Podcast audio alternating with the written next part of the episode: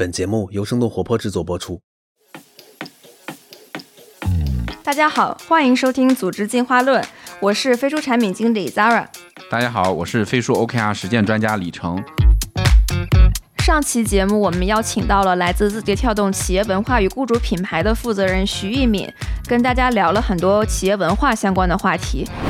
OKR 制度其实也是我们认为的是一种体现文化的点的 K2 是一个状态，而非一个动作。这里面就体现我们的务实的，体现我们以结果为导向的这样子一种文化。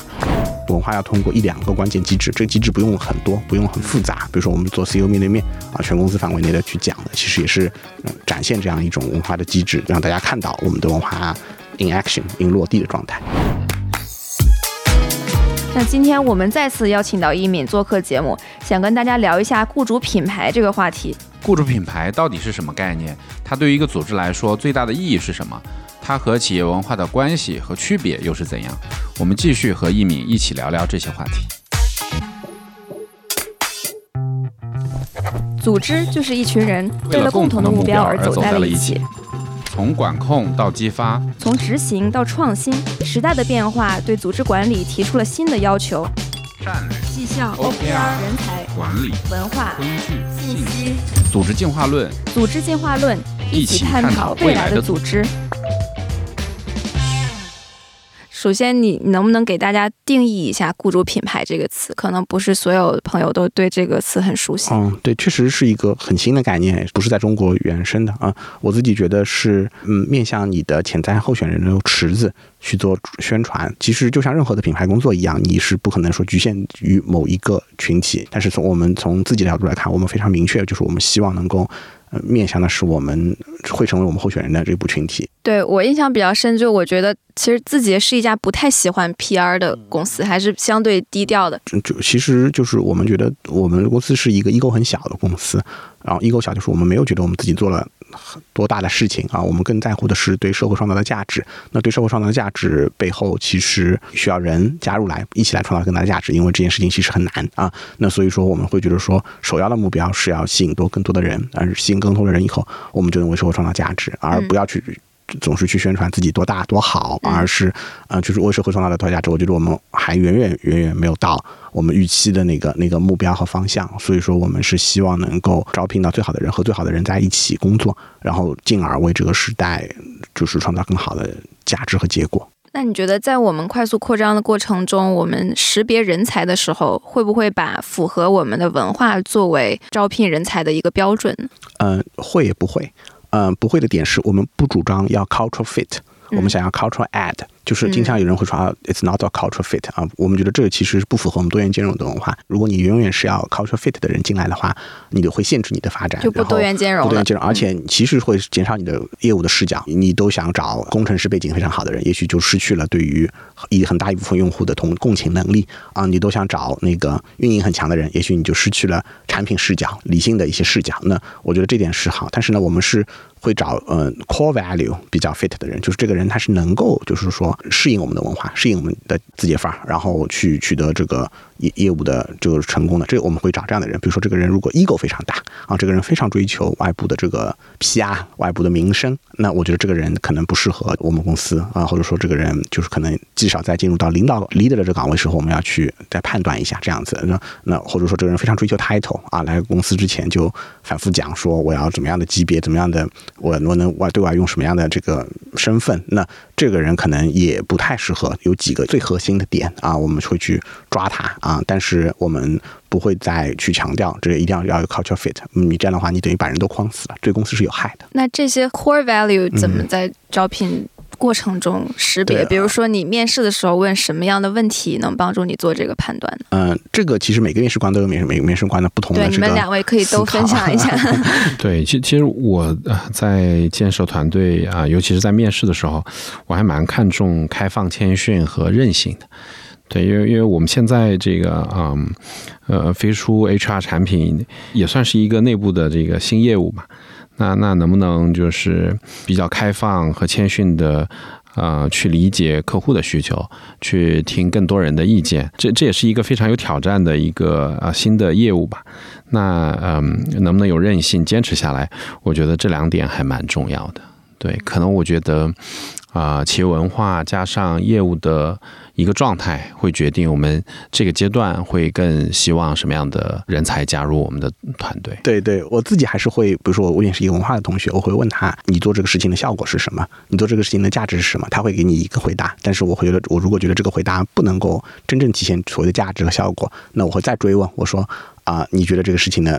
真正的产生的价值是什么？对业务的影响是帮助是什么？追这个问题，看他能不能把这个讲出来。他如果最后讲到说啊，我这个做出来就是我领导很满意，那我觉得这个可能就不是我期待的一个答案啊。但是呢，他如果说我觉得确实是做了哪些哪些哪些事情啊，这件事情确实我自己评估是确实是有事实上的外部价值的，那我觉得是有帮助的。对我们有一个企业文化的公众号叫“字节范儿”，就是大家感兴趣可以关注一下。反正我的朋友圈里几乎所有人都关注了这个号，并且还经常有人主动在朋友圈去转发。我觉得这个还是挺不可思议的，就是不仅是字节的人会转，不在字节工作的人也会转。是的，是的，嗯，对，我觉得，嗯，就是第一个是认真做吧，就是早期做做这个号的时候，也经过了很长时间的探索，也觉有很多就是嗯比较痛苦的过程。我记得我们比较早的第一篇文章，应该是找了一个漫画师来帮我们画了一个我们公司当时就觉得说什么样的形式是最好的啊，也许文字的形式是不够好，我们嗯长图和漫画的形式是好，我们找了嗯那个一个很有名的匡扶摇，然后帮我们来画了一个我们公司周边生活的一个环境和景象，这样子我们会认真的去设计这怎么样去做好这件事情。第二个是我觉得也是因为我们做。雇主品牌其实是传播公司的企业文化，然后自己确实是一个在组织管理上，在我在那个工作的方式上，在工作环境上，我们是很认真的去设计 develop company as product，也不能说好，我觉得是独特的地方，有些和别人不一样的地方。所以说，那个大家比较好奇，大家会觉得说，哎，嗯，能不能从这个地方一窥啊？这里面独特的地方在什么地方？我觉得，嗯，是给用户提供一些信息增量吧。对，我觉得其实最重要的雇主品牌还是可能来自于口口相传。就是我在去一家公司之前，肯定会问一问我在这家公司的朋友，他们的体验怎么样。然后这个很大程度上就决定了我是否考虑加入这家公司。然后其实我来字节一个很大原因就是我来之前，我发现我身边最优秀的人已经都来了字节，所以而且呃做的都还不错，所以我觉得可能也是一个比较适合我加入的公司，这样就对我比较有吸引力。可能员工体验。最终还才是这个雇主品牌可能非常重要的一点。我觉得就是不仅是体验吧，员工的在这个里面的成长，因为体验它有时候，嗯，他有时候很难过、很痛苦，他也不能代表他完整的一个是员工的思考。我觉得员工在这个里面所能做成的事情，他的成长，他的那个精神的生活，以及他的这个呃回报啊，长期回报和短期回报，我觉得都是最后会影响这个公司的雇主品牌形象。最终这个产品，我觉得说。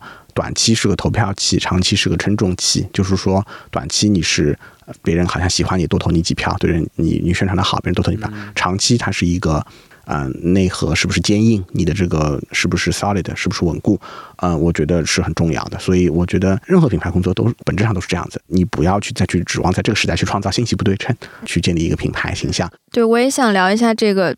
雇主品牌或者企业文化和企业的福利之间的关系，嗯嗯、因为李成，你之前也是负责福利这一块的，就是因为很多人在提到字节作为一家雇主的时候，会提到他的种种福利，比如说一日三餐呀、啊，嗯、或者说什么健身房啊这些东西。那你觉得这两个者之间的关系是什么？以及说我们怎么保证说我们吸引到的人才是真的因因为认同我们这个愿景，或者说想跟优秀的人做有挑战的事情才过来，而不是专门为了这些福利而过来。对，其其实这个应该分成几个层面吧。啊、如果从理念层面，应该是我这原原来这个薪酬福利的团队和一敏的这个企业文化团队，我们会在理念层面做非常多的交流。我们我们希望公司啊、福利的这个体系是啊、承载着公司的文化的，但在具体的形式上啊、福利设计什么样的一些啊科目。有什么样的一些这个类型？这些我觉得是啊，大家可以根据这个员工的调研的结果吧，用户的一些调研的结果，可以做一定的这个取舍的。但最根本的，我觉得是理念上要啊，能够传递公司的文化。其实我们福利一直提倡，嗯、两个核心点吧。第一个叫务实有效。就这个东西确实是能够帮助你省下你的精力。大家每个人都经历过中午吃什么这个事情，讨论很久，想很久，外卖也不干净、不卫生，所以在公司呢才做了这样的食堂，包括房补啊，包括下午茶，其实也是我们希望就是说提供一个高效的，大家省下时间，通勤时间很久啊，跑从哪里到哪里，最近看到北京多辛苦，这个北京人都跑很远路，那希望能够在附近给大家提供一个环境，让大家住在这附近，然后即便是节省下时间，不是工作，你去锻炼身体，你在你在市区走走看看，也是很重要的，所以福利是务实有效。第二个呢，我觉得我们对于公司的环境理念，我们是觉得说是不活在泡泡里，提供一个真实的世界，就是。嗯，无论是我们公司大楼都在北京的市区的海淀区这边附近，然后包括内部的环境，包括经常做用户调研这样的方式，其实我们觉得，如果你是活在一个 bubble 里面，活在一个泡泡里面，你是无法体验到真实环境，被你被养尊处优了。如果你还不把你拉到这个地面来看看这个世界是什么样的话，你一定是变成一个像贵族化的一个员工一样啊。那这是这是我们坚决反对的。所以说，我们常常会。就在公司内部鼓励一些嗯奋斗的和外部去比较，看这个事情我们做了多少工作，然后去看我们是不是有浪费资源。所以，呃，我们公司永远不会成为一个啊自我感觉很良好的，然后 ego 小的公司是很明确的啊。对对，另外我觉得福利也成为了企业文化宣传的一个媒介。嗯就比如说我们不管是中秋节发月饼，还是端午节发粽子。这个粽子本身上面都是我们的企业文化，在我们这边就是这些看似简单的礼品，其实它都传播了我们企业文化。对，我们希望能够让大家感受到我们公司是很重视这个事情，同时也是希望通过一些有趣的方式、不说教的方式，能够来接受这些点啊。这个我觉得是才是为了是把福利和这件事情结合的原因。嗯，另外其实自己比较独特的一点就是我们内部沟通也有一些规则，比如说我们。不鼓励使用敬语，比如说像领导、老板或者是哥姐、老师这些称谓，我们彼此就是直呼其名。对对，我们有一个嗯同事的这个抬头呃那个签飞书签名叫做叫哥叫姐叫老师一律不回，就是发消息那给他说我叫这个很容易有这样的情况。然后我们非常崇尚创新，我们觉得创新的来源是来源于信息的。快速的高效流动，我们觉得创新这件事情特别特别重要，以至于我们愿意牺牲一些抬头不不使用抬头的不方便和损失，我们也愿意把这个信息尽快的输入的上来。你要跟他敢于跟他正面表达你的想法，从喊他的名字开始，啊，给到你一个心理上的安全感。然后所以说我们是非常强调这一点啊，内部反复讲。其实很多员工会跟我们讲，我是北京人啊，我用您用习惯了，嗯，这个改口改不过来。然后说我们这是形式主义，我们也承认这个问题就是存在。肯定不是说包罗万象，能够一片药就可以把这件事情解决。但是我们觉得，嗯，从最基本的这一步开始，你跟我们任何一个。啊，leader 去说话，您说您，他都会说啊，先第一句话是不要说您啊，说你这样子，然后呢不要叫老师或者怎么样，然后我们会去讲这点啊，我们希望通过任何方法能够促进公司内的真实信息的快速流动。那所以嗯，尽量减少用敬语，减减少我们级别也在内部也是不显示的，怎么样合作成本低我们就怎么来，怎么样合作创造更好价值我们就怎么来。但是嗯，是很难，员工经常。提意见啊，经常不习惯，经常改不了口啊，就是反复讲，反复讲，反复讲。对，其实这本身也是一种导向。嗯，是的，是有这样的一些交流，有这样的一些啊沟通以后，大家就知道啊公司文化的导向是什么。对，另外我们也。内部不讲 title，但是对外好像是可以灵活使用，灵活去使用 title。我记得我们飞书上有一个申请名片的系统，然后那个名片上我叫什么 title 是我自己去去写的，就我可以定。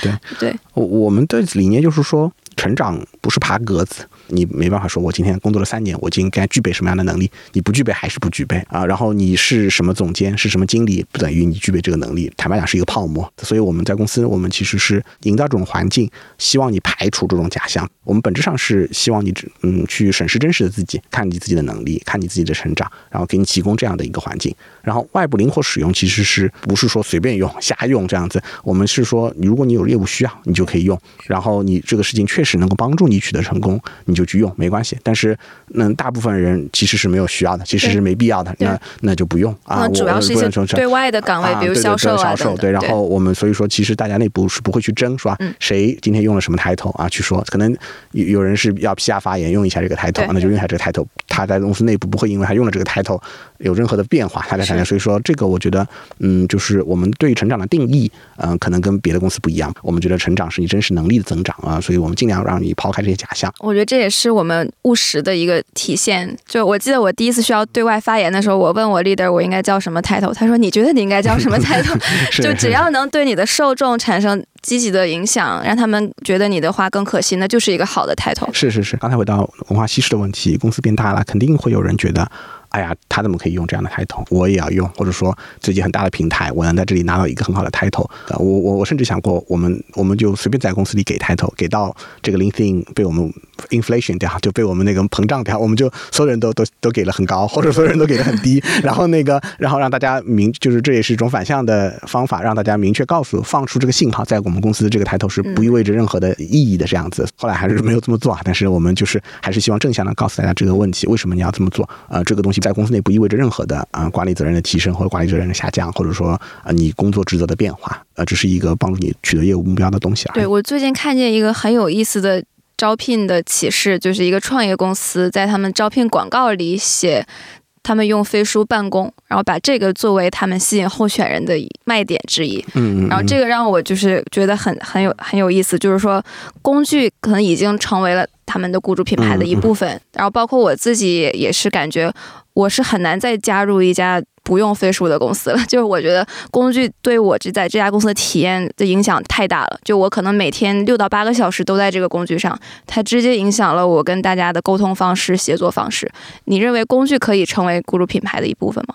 嗯，我觉得会的。我觉得工具是会成为雇主品牌一部分，工具更重要会成为留存这个员工，或者说让员工对这公司有粘性的一个方式。当时自己也做自由飞书的时候，Luck 的时候，给啊、我们的当时飞书的技术负责人如波提了一个要求，就是说要让别的公司新加入我们公司员工觉得比上一家公司的那个产品要好很多啊，这是一个很明确的指标。最后，我想飞书是实现这个目标的，就是这个这点，我觉得还是比较有信心。然后从自己的角度来看，我觉得我们自己自己发的账号里面也会有人说，离开自己最舍不得就是啊这个飞书，然后觉得说很好用这样子。然后呃，我觉得确实是刚才讲高效，刚才讲了很多，或者说讲效率讲了很多，其实愉悦也是很重要的一点啊。你在工作环境中，你这样自己讲了八小时九小时都在这个东西上面，如果你老在一个让你觉得很 suffer 的一个平台上工作，呃，你就对你自己的生命的质量是下降的嘛。其实如果能有一个好的系统来支撑你，提供一个愉悦的工作体验，这一定会成为一个我们公司的特点。飞书是字节跳动旗下的一站式企业协作平台，整合即时沟通、日历、视频会议、云文档、云盘、OKR、开放平台等功能于一体。飞书 OKR 是飞书上的一款目标管理工具，帮助组织聚焦目标，实现战略落地。我们也有来自字节跳动的实践专家，手把手帮你的组织落地 OKR。感兴趣使用的朋友，请访问 OKR 点飞书点 cn。已经在使用飞书的朋友，可以直接在飞书工作台搜索飞书 OKR 应用，就可以免费试用哦。另外，如果你喜欢这档节目，并想和我们深度交流，欢迎加入我们听友群。请添加我们的小助手为微信好友，并备注你的姓名和公司。小助手的微信号是飞书 OKR 的全拼。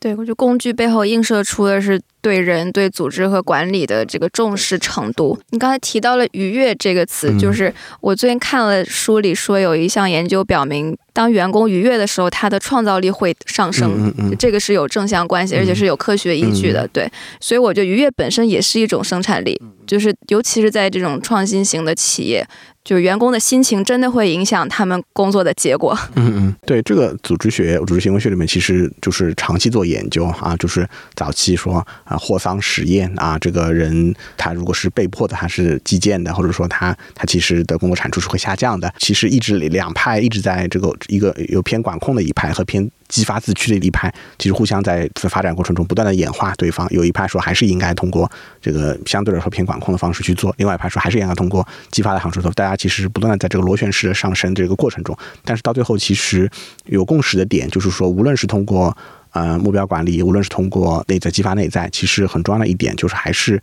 要能够把这个信息清晰的、明确的传达到每个个体上，然后让这个个体呢能够接受好这个信息。我觉得这点其实到这个情况下，对组织的这个建设、组织的这个方思考，其实都已经很明确了。这样子就是字节叫 context not control 嘛。我我自己的感觉就 context is control，就是你你给到 context 以后，你就是对他的一种影响，因为你把 context 充分的给到他，你就他会知道今天这样做他。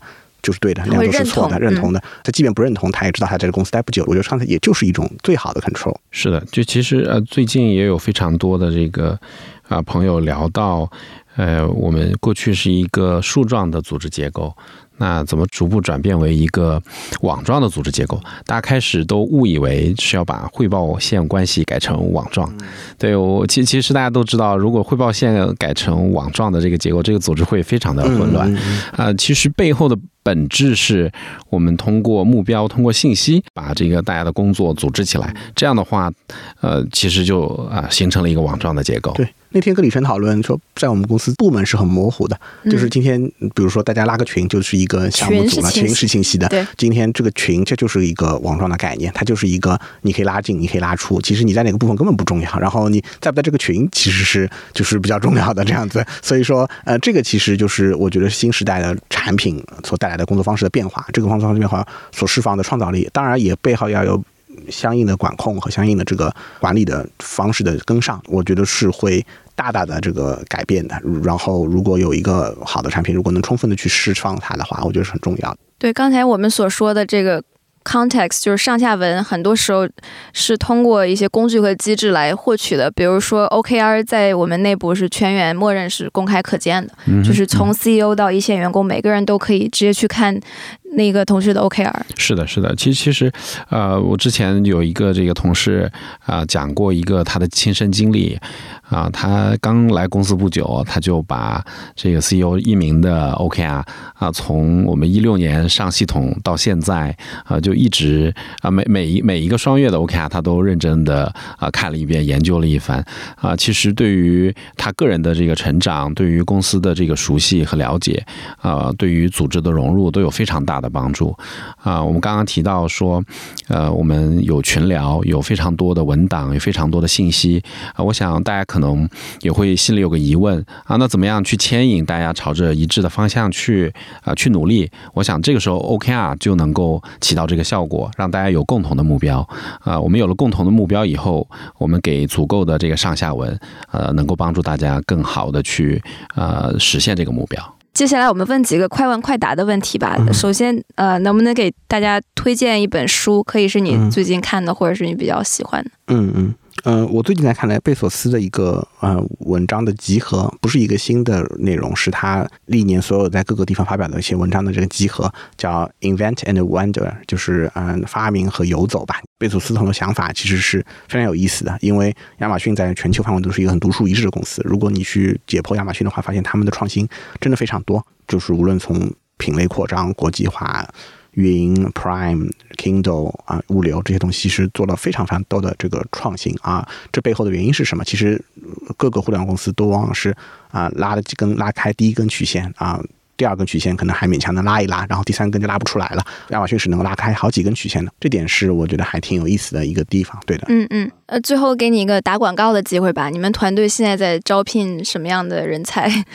啊，这个就是刚才讲的说，有助于在公司内部去。影响别人，通过内容也好，通过各种的形式也好，去传播影响、成就别人的人，并且有一定的这个对组织管理的兴趣，嗯，可以来字节跳动企业文化团队看一看。好，那感兴趣的朋友可以在这个字节跳动招聘官网，或者是我们有这个字节跳动招聘微信公众号里面都有这个申请的方式。嗯，好，那谢谢一米今天的时间。嗯，拜拜。本期的组织进化论就到这里。组织进化论是一档飞书旗下专注于企业管理和效率的播客。如果你喜欢这档节目，欢迎转发给其他可能感兴趣的朋友。我们也期待你在节目下方精彩留言。如果大家想了解更多关于管理和组织的相关话题，可以关注微信公众号“飞书 OKR”，也可以访问我们的产品官网 OKR 点飞书点 CN。感谢大家的收听，我们下期再见。